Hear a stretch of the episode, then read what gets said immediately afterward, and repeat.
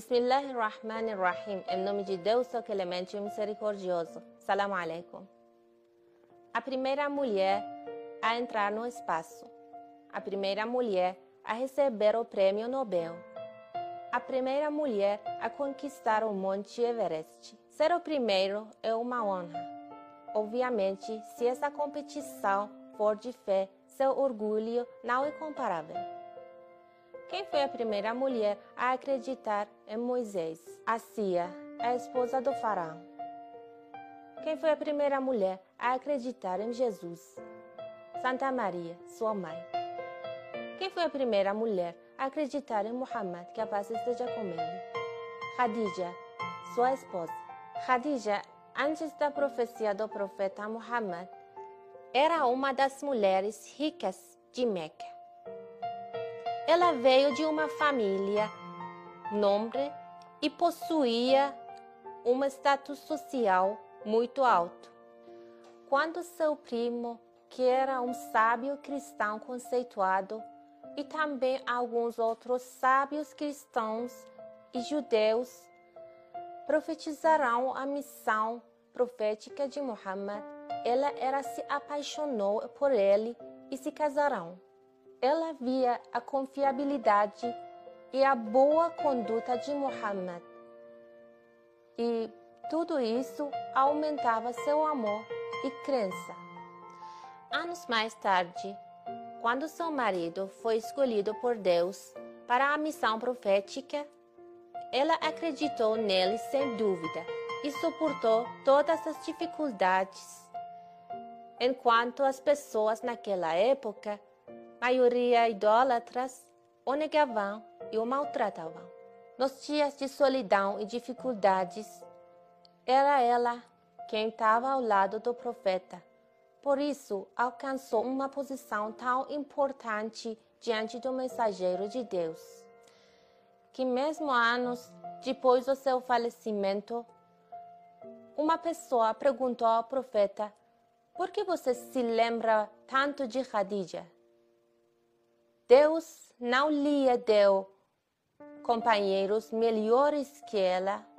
E o profeta respondeu: Não, ninguém é melhor que ela, pois ela foi a primeira a crer em mim, quando todos eram descrentes e me negavam.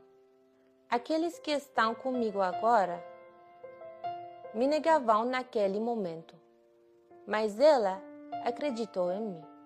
Khadija foi a primeira mulher a abraçar o Islã e para seguir esse caminho ignorou o conforto que tinha. Quando a divulgação do Islã era oculta, ela era a única mulher que orava como Imam Ali wassalam, atrás do profeta ao lado da Kaaba.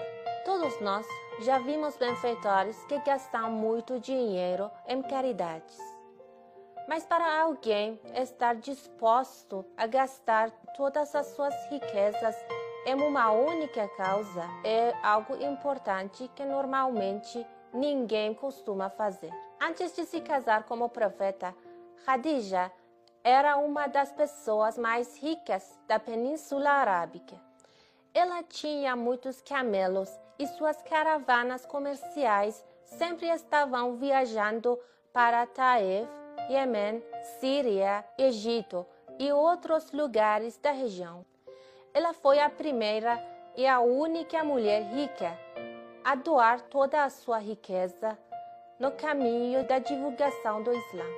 O profeta Muhammad, que a paz esteja com ele, usou os bens de Khadija, que a paz esteja com ela, para ajudar os pobres, órfãos e libertar devedores.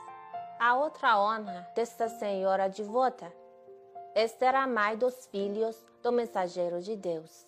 Porque a mais grandiosa senhora do Islã e humanidade, Senhora Fátima, que a paz esteja com ela, nasceu dela e a geração do profeta teve continuidade através dessa imaculada mulher. O profeta do Islã, sallallahu alaihi wa sallam, num hadith narrado pelos sábios sunitas e xiitas, disse: a superioridade e virtude de Khadija sobre as mulheres da minha nação é como a superioridade e virtude de Santa Maria sobre outras mulheres. O profeta, mesmo após o falecimento de Khadija, nunca a esqueceu e até trava a pessoas que conhecerão Khadija em uma forma mais carinhosa.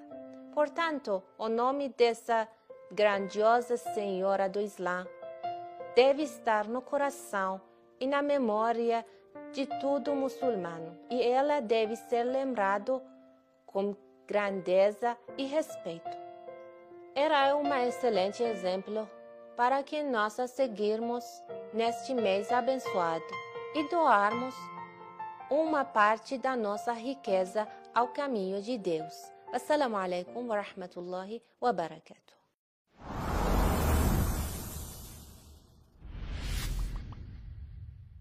Ah